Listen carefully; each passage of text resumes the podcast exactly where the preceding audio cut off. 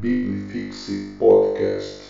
É reconhecer que nós temos muito a aprender. A ideia é essa: é reconhecer que nós é, somos criança diante de muita coisa que Deus quer.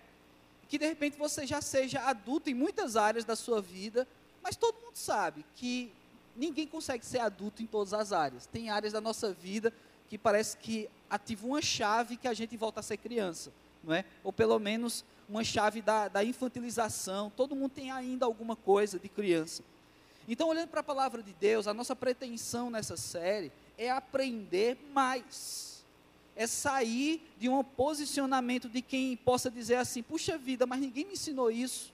E dizer: agora eu sei, agora eu tenho esse conhecimento. E a partir do momento que você tem o conhecimento, e ele não somente te pertence, mas o conhecimento é jogado para todos, você se torna responsável por isso. Porque esse conhecimento agora é seu, você também é dono dele, e você torna-se responsável de tudo isso. Eu queria fazer uma pergunta para vocês hoje. Você gosta de estudar? Alguém aqui gosta de estudar? Quem gosta de estudar tem vergonha de assumir, né? Que a pessoa é nerd, não sei o quê, sabe? Aquela pessoa que, que ama. Mas eu pergunto se você gosta mesmo de estudar. É aquela pessoa que senta com livro de disciplinas, não é livro de aventura, não. Livros disciplinares e passa um tempo dedicado. Consegue sentar assim de ficar horas, sabe? Uma hora, duas horas, sem olhar o WhatsApp, sem olhar o computador, sem olhar Netflix, é, sem olhar, sem olhar. E aí você consegue só olhar para o livro e estudar. Alguém aqui gosta disso? Alguém gosta de estudar? Pode fazer um tchauzinho mais discreto, assim, que eu sei que é meio. Ó, tem gente que tem orgulho. Eu sou estudante mesmo, eu sou estudioso. Olha aí, você tem algumas pessoas que, pela minha contagem aqui, dá 5% desse grupo. 5% desse grupo gosta de estudar. Gente, olhar para a palavra de Deus com a intenção de aprender de estudar, não é fácil, não. Você que gosta de estudar, aí depois eu deveria pegar os 5% e destacar aqui, colocar cada um aqui um do lado do outro. Não farei isso. Não é? O coração dessa pessoa já estava assim, a mil. Colocar um do lado do outro e perguntar o que você gosta de estudar. Porque dentro desses 5% daqui, hoje à noite, que gosta de estudar, alguns provavelmente não gostariam de estudar textos históricos, textos que vão trazer, é, é, vão ter que fazer você pensar em literatura e saber qual era a intenção de autor, interpretação e tal. Alguns vão no outro caminho de estudos. O que é que eu quero dizer com isso? Em se tratando de conhecimento bíblico, realmente nós somos muito crianças. Nós somos muito crianças. A gente está diante de uma sociedade que começa a, a, a ter assunto para tudo. Então você não para mais no elevador e, e aquelas, aqueles papos de elevador. Sai um prédio, sei lá, de 25 andares, você vê que tá, vai passar com a pessoa 25 andares, se aquela pessoa tossir, você salta, você pula em qualquer andar que aquele, que aquele elevador tiver. Mas 25 andares, você está lá. E aí, assunto do elevador era o clima, né? Se são dois homens, pergunta de futebol, comigo ia dar muito errado, porque eu sou um homem meio esquisito, não é? Não no sentido de ser homem, mas no sentido de futebol. E aí, né? Marcinho, eu não uso uma camisa dessa, Marcinho. Então, assim, é, ele pega as camisas da Bia, gente, é um negócio é terrível. Mas é, papo de elevador é papo básico, tá frio, tá quente, né, como é que tá, é, tá acontecendo alguma coisa no governo, a política é chato, né, tem muito ladrão, sabe, conversas básicas de elevador. Hoje em dia, numa conversa básica de elevador, você pode encontrar alguém que diga, não, mas realmente o calor não é por, qualquer coisa. Né, nós estamos desmatando, nós, sabe, as pessoas hoje, elas conseguem ter argumentação para qualquer assunto.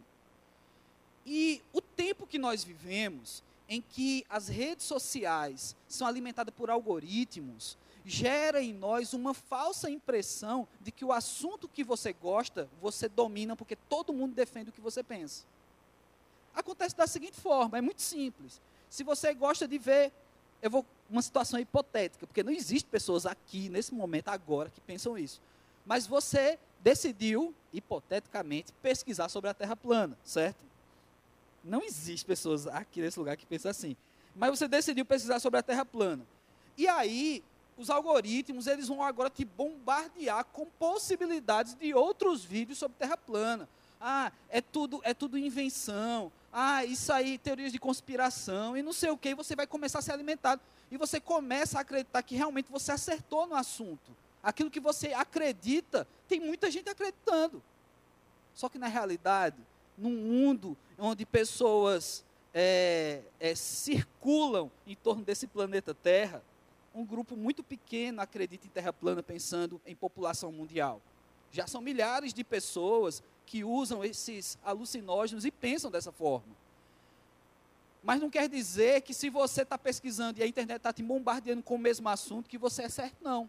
A mesma coisa acontece no campo da teologia. Você que gosta de uma área e começa a assistir pregações, a ouvir podcasts de pregadores daquela linha. Você vai ser bombardeado com aquela linha. As editoras que publicam livros daquela coisa que você gosta, daquela teologia, vai começar a mandar propaganda para você. E você começa a acreditar que a sua teologia é a certa. Hoje a gente está vivendo nesse mundo. E isso está acontecendo sem as pessoas perceberem. Posicionamento político e tantos outros assuntos a gente começa a ficar dentro de uma bolha que não foi por opção. Aliás, foi, você escolheu assuntos, mas você começou a ser bombardeado e daqui a pouco você começa a achar que o mundo todo pensa igual a você. E aí, quando você encontra alguém que pensa diferente, você fica, acha isso um absurdo. Mas como você acredita que a Terra é redonda? Eu já coloquei uma régua na praia e a régua era retinha no horizonte. Como você pode acreditar numa coisa dessa? As fotos da, do, de fora do planeta Terra são tiradas com GoPro, por isso fica arredondado. Eu estou ensinando aqui alguns argumentos. E aí, bons argumentos. E aí, você acha um absurdo porque você vê que parece que o mundo pensa igual. A gente começa a ficar cada vez mais infantil quando a gente deixa de aprender a lidar com pensamentos diferentes. A gente começa a ficar infantil quando a gente começa a espernear quando pessoas pensam diferente. Eu, te, eu dei até uma dica aqui semana passada. Se você tiver numa discussão e a pessoa começar a ganhar a discussão, o debate contigo, começa a corrigir o português da pessoa, que vai, você ganha por outro motivo. Você está perdendo no, no assunto central. Não é? é só uma dica aqui. Mas, gente, a continuação dessa série continuando em 1 Pedro, e a gente vai trabalhar 1 Pedro todinho aqui, você abre já a sua Bíblia, 1 Pedro capítulo 1. A gente vai ver uma orientação, que eu chamaria de orientação pré-escolar para a santidade. 1 Pedro capítulo 1, a partir do versículo 13. Abra aí sua Bíblia. 1 Pedro 1, a partir do 13. Vamos ver que história é essa da pré-escola da santidade. Diz a palavra de Deus.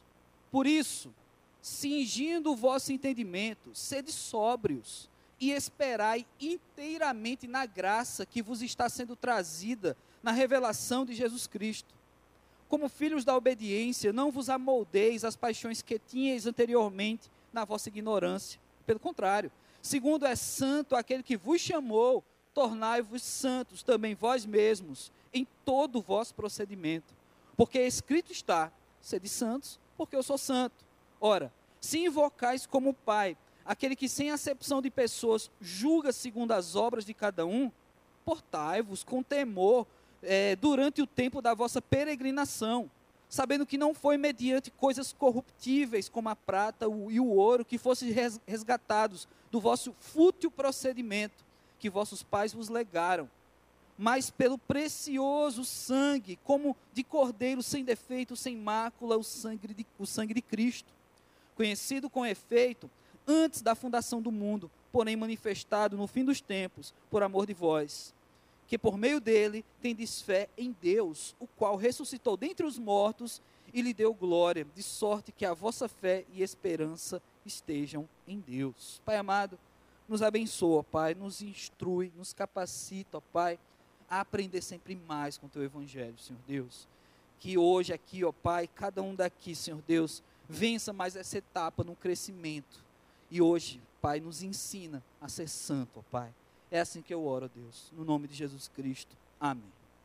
Mantenha a sua Bíblia aberta nesse texto, porque a gente vai investigar de que forma isso se aplica como que uma pré-escola dentro do ambiente de santidade. Por que uma pré-escola? Porque a gente ainda tem que aprender os pré-requisitos desse processo de santificação.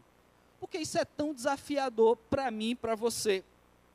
O primeiro versículo que nós lemos, versículo 13, ele já dá uma pista importantíssima do que é essa pré-escola.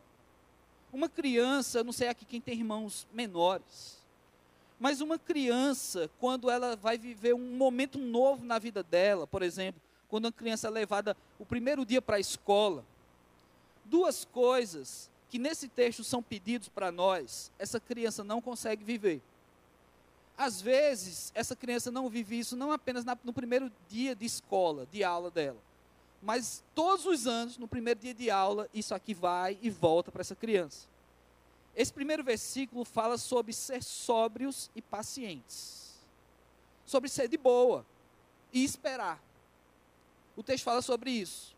Crianças têm por natureza uma certa ansiedade sobre o novo, sobre a novidade. Sabe, quem tem filho bebê, eu e a Simone temos amigos que tem, tá nascendo aí, sabe, eles descobrem assim, aparece em casa um bebê, está nascendo para caramba, e aí a, as pessoas começam a repassar para a gente as lutas que eles vivem, casais de amigos. E vai de bebê para bebê, tem bebê que é super de boa, barulho está de boa, sabe, é, luz está de boa, mas tem bebê, uma luzinha mais forte, um barulho, o, o vento assusta, não é? Mas quando você sai de um ambiente para um ambiente novo, de um ambiente em que o bebê e a criança já está acostumado, acostumada, e vai para um novo ambiente, isso traz uma impaciência para a criança. Isso traz, isso tira a criança do eixo, do, do, do formato natural, do dia a dia dela que estava normal. Isso acontece na escola, isso vai acontecer em outros momentos. Isso acontece muitas vezes no início, quando os pais trazem para a igreja. E às vezes os pais ficam com vergonha, porque traz a criança. E a primeira vez que vem na igreja, a criança chora. E um monte de gente olha para a cara da pessoa. Mas todas as crianças e todos os pais vão passar por isso. E às vezes fica um tempo sem voltar na igreja. Não, pastor, a gente está assistindo na internet e tal, que meu filho chorou. Pensando nessa pré-escola de espiritualidade e aqui sobre santidade a gente tem que aprender a lidar também com Deus, com as novidades de Deus na nossa vida, com sobriedade e paciência. A gente chega na fé, muitas vezes, muito ansiosos, querendo fazer e acontecer, querer ver Deus fazer as coisas, querendo ver Deus, querendo ouvir Deus. Muitas vezes não somos sóbrios nisso, a gente está num êxtase, querendo que tudo aconteça na fé. Infelizmente, às vezes, dependendo do ambiente de fé em que você esteve ou está, pode ser que as pessoas criem essa expectativa em você. Eu preciso ter uma fé efervescente, eu preciso falar e o diabo cair, sabe? Eu preciso dizer e Deus obedecer, eu preciso ser o que? Você fica louco porque você ouve testemunhos e as pessoas falando, rapaz, eu quero ter esse superpoder de gospel dos crentes. É um negócio diferente esses, esses crentes aí, eles têm poderes e você fica num êxtase, eu preciso, eu quero, eu tenho que ter. E às vezes tem pessoas que ficam andando de igrejas e igrejas. Tem gente que passa a semana todinha, segunda-feira, qual é a igreja que eu vou hoje? Porque eu preciso ter. Terça-feira, qual é a igreja que eu vou hoje? Quarta. Eu conheço pessoas que vão todos os dias para igrejas porque estão buscando alguma coisa. E não acham. Porque essa pré-escola desse processo de santidade é preciso ser sóbrio, é, pre é preciso parar e ficar calmo para dizer assim: tá bom, Deus, eu preciso ouvir, eu preciso aprender. Por isso, é comum quando eu recebo jovens, e ainda que sejam bem talentosos, vindos de outra igreja, diz: Pastor, lá eu fazia isso, eu fazia aquilo, sabe? Lá na igreja eu, eu cantava, e ao mesmo tempo eu estava lá, lá no som, e ao mesmo tempo eu cantava as meninas, e ao mesmo tempo, sabe? Eu fazia muita coisa lá na igreja. E aí, quando chegar aqui, eu digo: massa, bom te conhecer, gostei da, do seu histórico. Senta aí e sente se essa é a sua igreja. Eu não quero criar expectativa nas pessoas. Ah, não, vamos servir, vamos se envolver. Eu não quero que a pessoa pense que essa igreja é perfeita. Eu dou um, ba um banho de água fria na pessoa. Eu digo logo: essa igreja é imperfeita e eu sou um dos piores aqui. Você procurou o pastor errado para falar, porque eu sou péssimo. Né? E essa igreja, ela não é boa, porque ela está cheia de pessoas precisando de ajuda, cheia de pessoas complicadas. Você quer conhecer uma pessoa complicada? Vem no culto, isso é de qualquer lugar. E aí eu quero ver se realmente a intenção da pessoa é buscar um lugar para crescimento, para aprender. Porque se ela tiver saído de uma igreja, porque aquela igreja tinha pessoas imperfeitas, pastores imperfeitos, ela vai encontrar outra igreja do mesmo jeito, com pessoas imperfeitas, pastores imperfeitos. É preciso ser sóbrio, é preciso parar um pouco, é preciso sentir o ambiente, respirar, ouvir Deus falar, aprender. E talvez uma pessoa como essa diga lá na frente: Pastor, realmente não é aqui meu lugar. Ainda bem que eu não me envolvi em nenhum ministério, porque agora eu estava é, é, com compromisso. E ainda bem, eu vou para outra igreja. E a pessoa vai, já aconteceu isso comigo aqui na PIB. E a pessoa foi, está sendo bênção em outra igreja, que massa. Mas também esse texto diz que nós devemos ser pacientes, esperar inteiramente na graça que nos está sendo trazida na revelação de Jesus Cristo. Paciência. A gente às vezes quer imprimir, ou, ou imprimir em nós, a experiência espiritual do outro. Rapaz, eu conheço, pastor, eu conheço um cara que a conversão dele aconteceu isso aquilo e aquilo outro. E você diz, rapaz, isso tem que acontecer comigo também. Eu preciso ser essa pessoa. Eu preciso viver essas experiências. E talvez não. Talvez o seu time seja outro. Muitas vezes eu converso com pessoas que, assim como eu, foi a primeira conversão de um lar. Pai, mãe, irmãos, a galera de outras religiões, de outras pegadas. E aí, o primeiro convertido daquela casa, assim foi comigo. Rapaz, imediatamente eu queria que todo mundo se convertesse junto comigo. E eu queria que todo mundo se convertesse, aceitasse a Jesus do jeitinho que eu aceitei. Eu, novo convertido, eu achava que era assim que funcionava. Mas não é eles têm um time diferente, têm uma proposta diferente. A experiência de vida, a bagagem que a pessoa carrega, das experiências que ela já viveu, a forma como Deus vai falar e vai usar tudo isso é diferente. E eu tenho que aprender a lidar com isso, eu preciso ter paciência para crescer também. Porque afinal de contas, quando você é criança, você não já vai ali na autoescola e tira a carteira de motorista, você precisa crescer para isso. Ou pelo menos envelhecer, porque eu não cresci mas eu envelheci a ponto de poder tirar a carteira de motorista e alcançar os pedais. Quase não dá.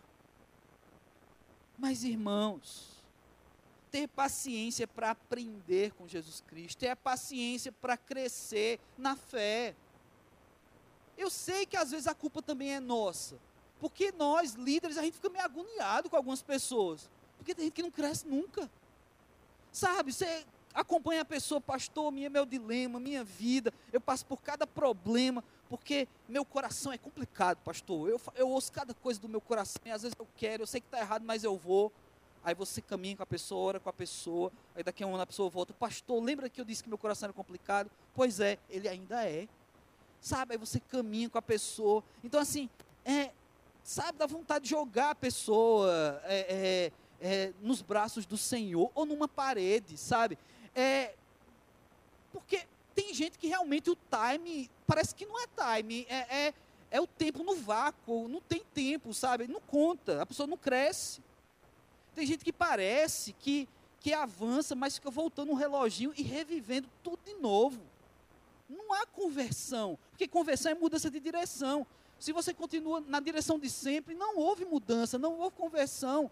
E aí como, como alguém já disse, e muito sábio, como é que você quer ter resultados diferentes fazendo sempre as mesmas coisas?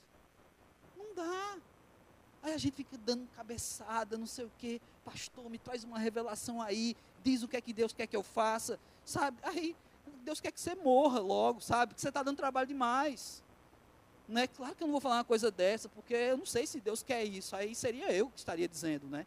E eu não vou dizer uma coisa dessa para ninguém a gente precisa ter sobriedade e paciência. Versículos 14 a 16 fala que santidade é um aspecto de quem está nessa pré-escola da vida espiritual com Deus, quem está quem tá vivendo a mudança. Como filhos da obediência, não vos amoldeis as paixões que tinhas anteriormente na vossa ignorância. Então, santidade é um passo já dado. Santidade, ah, pastor, santidade é meu objetivo. Meu foco é ser santo. Mas fica no foco, tá lá. Um dia eu chego lá, pastor. Aqui o texto está dizendo que santidade, que esse já é um aspecto de quem é convertido.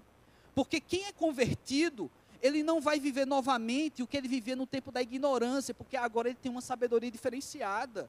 Ele tem uma sabedoria de uma nova criatura. Deus dá pensamentos diferentes. Mas se eu estou vivendo os mesmos pensamentos, se eu estou vivendo o mesmo que eu já vivi no tempo da ignorância, então assuma, você continua ignorante, você continua no mesmo tempo. Falta ainda você deixar para trás as coisas velhas e viver coisas novas. A gente precisa assumir isso. Porque parece ser vergonhoso. Pastor, eu estou há 15 anos na igreja e eu não consigo abrir mão de umas coisas. Aí eu, pois é, há 15 anos você está na igreja, o inferno ainda não abriu mão de você também. Está lá esperando do mesmo jeito. Sabe, porque eu preciso aprender a deixar as coisas. E isso é um aspecto de santidade. Então, na pré-escola da santidade, você já tem que ter deixado coisa velha para trás. Ah, mas eu sou uma criança espiritual. Pois é, a criança espiritual já começa a deixar coisas velhas para trás. A criança ela se desenvolve tão rápido no início da vida dela que coisas que ela fazia há uma semana, daqui a dois meses já deixou de ser. A criança já mudou, já virou a página. Aí você, crente velho, e, e fica voltando a página a vida toda. Não adianta viver dessa forma. É preciso viver novidade. Então, santidade traz esse aspecto. Ainda dentro desses versículos 14 a 16, ele vai trazer uma palavra bem pesada. Porque ele diz que, como é santo aquele que nos chamou, a gente tem que ser santo. Então, não é uma opção, não é uma meta de vida. Vamos lá, se junta aqui. Cadê meu coach espiritual? Fica aqui do meu lado. Coloca aí minha meta de vida, coach espiritual. Você vai chegar lá. Os pregadores da hipergraça, banquinho, igreja preta, você é o centro do coração de Deus. Você é um, aquele cara e você que ouve isso é um sem vergonha. Porque você é um safado que está buscando desculpa em Deus para continuar na sua vida miserável. Não, está errado. Eu preciso ser santo. Isso já tem que ser uma prática na minha vida. Eu não tenho que ficar esperando a hora certa, porque Deus me abraça e faz cafuné em mim. Deus é tão carinhoso, tão fofinho. E não. Quem está fazendo cafuné, quem está achando você fofinho no pecado é Satanás. E você está adorando essa mão pegando fogo de Satanás acariciando sua cabeça. Essa nova vida, ela tem que nos levar a deixar as coisas para trás e sim ser, e não somente colocar como meta de vida. Ser santo como ele é santo. Isso para a pré-escola da santidade. E por último, a gente tem uma sequência de versículos aqui, a partir do 17 até o último que eu li, o 21, que traz algumas questões aí importantes. Se nós estamos na pré-escola da santidade, é porque Deus já está em nós. Talvez, se tudo isso que eu estou falando aqui ainda não seja uma realidade, é porque ainda falta você entrar para a pré-escola. Mas quem já está nessa pré-escola da santidade, é porque Deus já está em nós. E se Deus está em nós, algumas disciplinas dessa pré-escola precisam ser vividas. A primeira delas, nesses versículos 17 e 18, a gente, a gente vê aí o texto falando sobre temor. Viver com temor. Aí você tem um choque de realidade, porque a gente está numa sociedade que tem que dizer que você é bom. E você acredita que é bom. E talvez você seja bom em alguma coisa. E aí você tem que ser destemido. E aí o, os militan as militâncias e principalmente o, o, ambiente de as feministas vão dizer que mulher tem que ser destemida. Lute como uma menina. E aí eu venho para a palavra de Deus e a palavra de Deus, a palavra de Deus, certo? Você tem culturas aqui dentro, você tem Jesus não fazer acepção de pessoas. Jesus quer a palavra, é o verbo. E como um santo. Lute como um cristão, que lute como alguém de Deus. E uma pessoa, ah, Deus. É luta. Eu vou enfrentar muitas coisas, eu vou esse mundo, tanta coisa, eu vou bater de frente. Mas a gente se acha crentes tão, tão bons, tão capazes. E aí você faz uma coisa e você não espera mais o que é trazer. Porque afinal de contas, será que Deus vai fazer alguma coisa comigo? E eu não estou vendo Deus fazer nada, e você vai perdendo temor a Deus. É interessante olhar na palavra de lá em Isaías, muitas vezes, povos, lideranças, de que era Deus, temia Deus. Faraó temeu Deus. Profetas e de rapaz, clama esse teu Deus.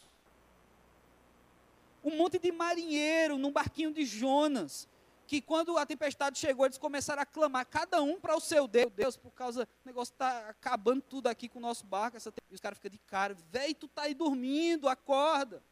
Sai, da, sai de antes da pré-escola da santidade, vai para a pré-escola, vai aprender. E aí, quando Jonas é arremessado e a tempestade passa, o mar se acalma, aqueles marinheiros que tinham cada um seu próprio Deus, eles começam a clamar o Senhor de Jonas. Eles começaram a temer Deus. Então, uma vida de temor é uma vida que me coloca diante de Deus em adoração. Sabe, não é ficar com medinho de Deus. Feito, eu já contei aqui um amigo que eu tinha, que é, a mãe dele, muito católica, e toda vez que ele ia para a escola, a gente morava perto da escola, a gente criancinha já ia a pé, saia correndo para a escola. Ele colocava a mochilinha nas costas e a mem dele dizia: Meu filho, ele, oi mãe, Deus te acompanha. Ele morria de medo desse Deus te acompanha. Ele achava que era uma coisa correndo atrás dele. E ele ia correndo muito. E ele disse algumas vezes que ele esquecia alguma coisa de levar para a escola. Puxa vida, eu esqueci meu lápis. Vou voltar nada, porque vai que eu bato de frente. Com Deus te acompanhe. Sabe, ele tinha medo disso. Não, gente, eu não quero que você tenha um medo infantil de Deus. Esse temor, ele está atrelado a uma postura de respeito. Eu tenho temor a meu Deus, então por que eu vou fazer isso? Se eu temo meu Deus, então para que eu vou fazer isso? Se eu sou um, um, um, se eu estou na pré-escola da santidade, eu já tenho que saber isso. Que Deus é todo poderoso, que Deus pode. E que a mão dele vai pesar se eu fizer. Ah, mas Deus não é tão malvado assim, Deus é bom ele é tão bom que ele te dá uns tapas para você aprender uma lição. Isso é bondade do Senhor. Porque se Deus não fosse bom, ele não te daria essas palmadas. Ele deixava você ficar errando, errando, errando e indo para o inferno. Ele te ama, velho. Deus nos ama. E é por esse amor que eu, devo, que eu não posso correr o risco e sofrer a tentação de não temê-lo. Eu preciso amar esse Deus de tal modo que eu tenho temor, porque afinal de contas, uma das identidades de Deus para nós é autoridade. Deus é autoridade na nossa vida. Ele é quem manda, eu obedeço. Devemos temer essa autoridade que é Deus sobre nós. Viver com temor.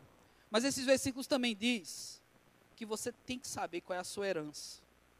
É um negócio que ele fala interessante, não é como prata e ouro que vocês receberam dos seus pais. Como assim? Pedro está zombando da herança que as pessoas recebem. Pedro está zombando da sua, do seu sangue, da sua família. Não. Pedro está dizendo aqui: olha, vocês se apegam demais à história de vida de vocês. Para com isso. Ah, pastor, eu sou uma pessoa complicada mesmo, mas olha para minha casa, pastor. Meu pai e minha mãe são complicados. E você vai ficar apegado a isso até quando? Você tem que saber que a sua herança, ela não é material, ela não é simplesmente uma cultura familiar. A nossa herança é a herança de sangue, somos herdeiros de Deus, em Jesus Cristo, pelo sangue do Cordeiro.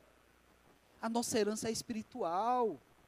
Então para de ficar atrelando a vida ao material, ao aqui e agora. Eu sou vítima dessa vida, pastor. A minha vida é difícil, porque afinal de contas, olha para mim. Eu sempre passei por dificuldades. Meu irmão, eu já conheci pessoas que passaram por dificuldades tal que a sociedade podia dizer assim: essa pessoa vai ficar louca pelo resto da vida. Eu conheci uma menina, acho que eu já contei essa história aqui. Eu conheci uma menina em Goiânia, que essa menina, ela foi abusada dos 5 aos 15 anos. Certo? E não apenas por uma pessoa, depois que ela ficou, eh, depois que se espalhou dentro da família dela, que eram familiares, que ela era abusada, outras pessoas investiram nela nisso. Essa menina tinha tudo para ser um monte de coisa. Tinha tudo para tirar a própria vida, tinha tudo para um monte de coisas. Essa menina foi a, a, das pessoas que eu conheci no Ministério MPC, pela qual fazia parte, que era uma das pessoas que melhor falava sobre abuso sexual. Quando ela falava sobre abuso nas escolas, as crianças procuravam ela para dizer: Olha, eu preciso de ajuda. As crianças perdiam medo de apanhar, porque normalmente os abusadores dizem, ó, se você falar, denunciar, eu vou matar seu pai, vou matar sua mãe, vou matar sua irmã, seu irmão. Então a criança cresce num ambiente de medo total. É terrível. E, e a palestra dela dava coragem para as crianças denunciarem. Eu achei aquilo fantástico. Aquilo era uma maldição na vida daquela menina. Ela foi vítima de uma sociedade doente, de homens doentes, loucos, vindo do inferno. Mas essa menina converteu aquela história dela numa bênção em que hoje ela ajuda milhares de meninas. Então, assim, você pode ter sua história, você pode ter suas heranças, mas Pedro está dizendo aqui: para de ficar preso a essas heranças paternas, maternas. Para de se apegar ao ouro e à prata. Sua herança é de sangue, sua herança é de Jesus. Você é filho de Deus por causa de Jesus. Você agora faz parte de uma outra família muito maior. Então, se nós somos de Deus, se nós estamos nessa pré-escola de santidade, devemos saber qual é a nossa herança. Devemos saber a razão de ser cristão. E por último, ter a nossa fé e esperança tão somente em Deus. Versículo 20. Conhecido com efeito antes da fundação do mundo. Cristo Jesus aqui, viu? Antes da fundação do mundo. Porém, manifestado no fim dos tempos por amor de vós. Que por meio dele tendes fé em Deus, o qual ressuscitou dentre os mortos e lhe deu a glória, de sorte que a vossa fé e esperança estejam em Deus. Pedro está trazendo de volta aqui todo o proceder, o agir de Deus através de Jesus Cristo o agir de Deus em Jesus Cristo, não apenas de, de ter derramado sangue por nós, mas de trazer ele de volta à santidade, trazer de novo para a glória, para nos apresentar a esse Jesus Cristo glorificado. Galera, nós não somos o povo que tem fé no Jesus na cruz, que está sofrendo com Jesus, o bichinho pendurado, sangrando. Nós não somos o povo que se reúne para adorar quem já morreu puxa vida, já foi, e agora? Vamos adorar. Nós somos o povo da fé do Jesus Cristo ressurreto, Jesus vivo. Então nós devemos ser o povo da vida. O povo que, que vive e prega um Jesus de vida. Mas porque me parece que tantas vezes nós que nos dizemos de Jesus, parece que está morto para as coisas. Parece que ser de Jesus é a morte lenta. Parece que ser de Jesus é uma pessoa sem alegria, apática, sabe, não se diverte. Por que isso? Ah, não, pastor, ah, agora está tão difícil, eu prefiro continuar com o meu ciclo de amizade de uma galera maluca que toca o terror lá fora, porque ah, final de semana na igreja às vezes é tão chato. Aí eu preciso dar uma saidinha assim para animar. Você nem está na pré, se você pensa assim, ainda não está nem na pré-escola da santidade. Lembra o que a gente falou no começo? As coisas já, as velhas já ficaram, você já matou isso aí, já morreu. Santidade, eu estou do lado de cá. Eu não vivo conforme o texto fala nos tempos da ignorância, aquilo não pertence a mim. Se isso de algum modo ainda me pertence, eu ainda pratico, então nem estou na pré-escola ainda. Eu preciso que alguém me pegue pela mão e me leve ainda na pré-escola da santidade. Eu preciso começar esses passos de fé. Eu preciso reconhecer que eu sou criança mesmo, espiritual, para que dessa forma eu seja uma criança aprendendo sobre espiritualidade. Eu seja uma criança aprendendo e crescendo no Senhor, para chegar ao ponto de ser um adulto, alguém crescido, para ajudar outras crianças, pegar na mão e continuar esse ciclo. Porque foi assim, foi assim que aconteceu com os antigos. Jesus Cristo precisou pegar na mão de Pedro também. Jesus Cristo precisou pegar Pedro e fazer ele andar, porque Pedro era muito difícil. O cara andou com Jesus, o cara tinha um relacionamento com Jesus. O cara mentiu dizendo que não era seguidor de Jesus. Mentiu três vezes. O galo canta. Pedro desenvolve galofobia. Pedro vai para o psicólogo, Pedro é tratado. Aí Jesus chega para ele e diz assim: Pois é, Pedro, mas você tem uma missão agora, você tem uma igreja. Vocês vão iniciar um movimento. E Pedro inicia esse movimento, a ponto de que, já muito velho, ele escreve uma carta como essa. Será que Pedro tem direito de falar um negócio desse? Pedro foi um bebê na fé. Pedro caminhou com o mestre, caminhou com o melhor professor de vida, Jesus Cristo. E mesmo assim, ele ainda não estava na pré-escola. Mesmo assim, coisas velhas voltaram. Pedro violento, cortando a orelha do soldado. Pedro mentiroso. Pedro inseguro. Pedro, Pedrinho. A gente tem muito de Pedro também. Mas como é que Pedro pode chegar agora e pegar na mão da gente e dizer assim: agora vocês vão ter que caminhar? Vocês vão ter que deixar o antigo para trás, você não pertence mais àquela vida, você tem que ser santo, você tem que viver baseado no sangue de Jesus Cristo, você tem que ter temor a Deus. Aí você, pegando na mão de Pedro, olha para cima e diz assim: Quem é você? Cancelamento, vamos cancelar Pedro. Vamos cancelar Pedro, porque Pedro não merece. Pedro num paredão, sabe? Pedro não merece falar alguma coisa para mim, porque Pedro já foi mal. Pedro já pisou na bola. Ah, mas Pedro, depois que ele teve esse encontro com Jesus, ele mudou tudo. Gente, Pedro era orgulhoso com a religiosidade dele. Pedro tinha dificuldade de pregar para pessoas que vinham de outras religiões. Ele achava que cristão só podia ser os judeus. E aí Deus, Jesus Cristo, dá aquela visão para ele dos animais, mate e come, seu miserável. Para com teu orgulho. Pedro achava que só podia pregar para judeu. O cara já teve uma experiência com Jesus fantástica, várias. Experiência com Jesus no ministério, experiência com Jesus depois de ressurreto.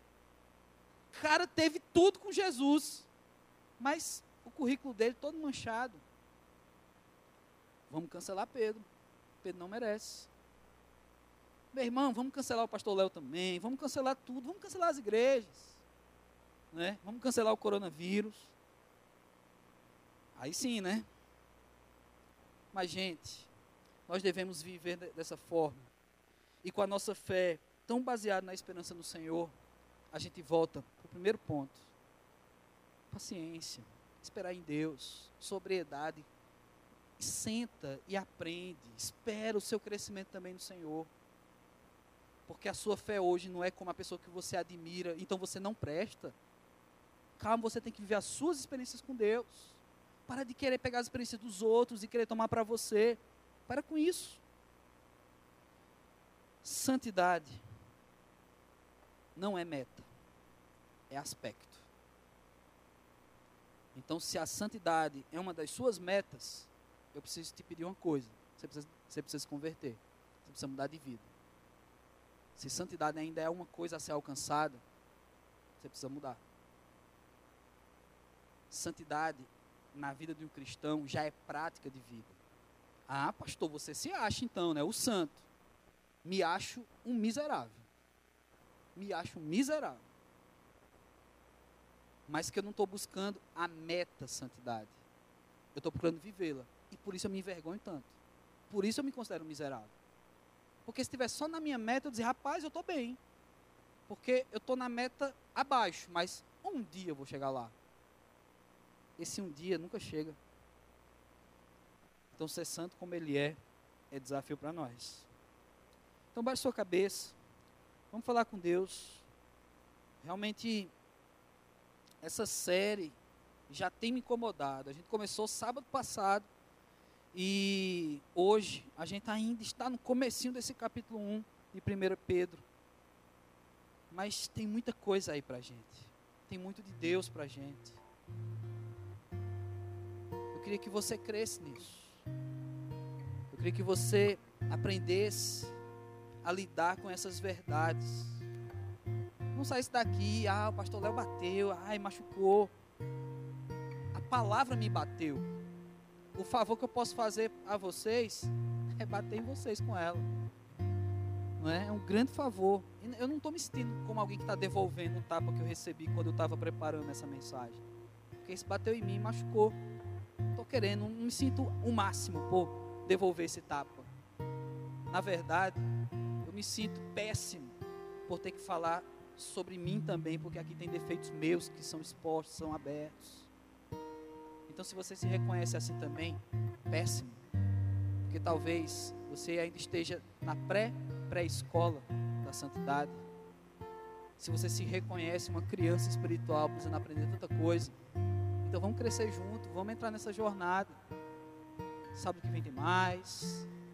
Se o Ministério da Saúde não proibir a gente de cultuar, mas aí eu faço uma pregação e mando para todo mundo no sábado, se isso acontecer.